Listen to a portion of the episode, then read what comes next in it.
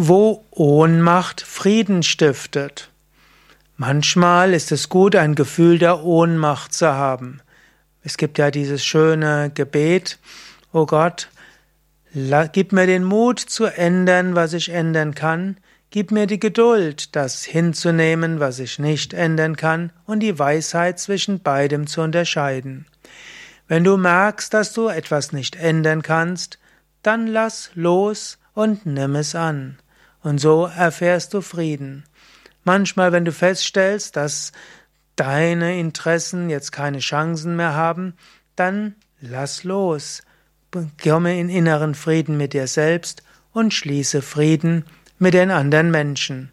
Wenn aus Ohnmacht Akzeptanz kommt, dann ist Frieden gestiftet.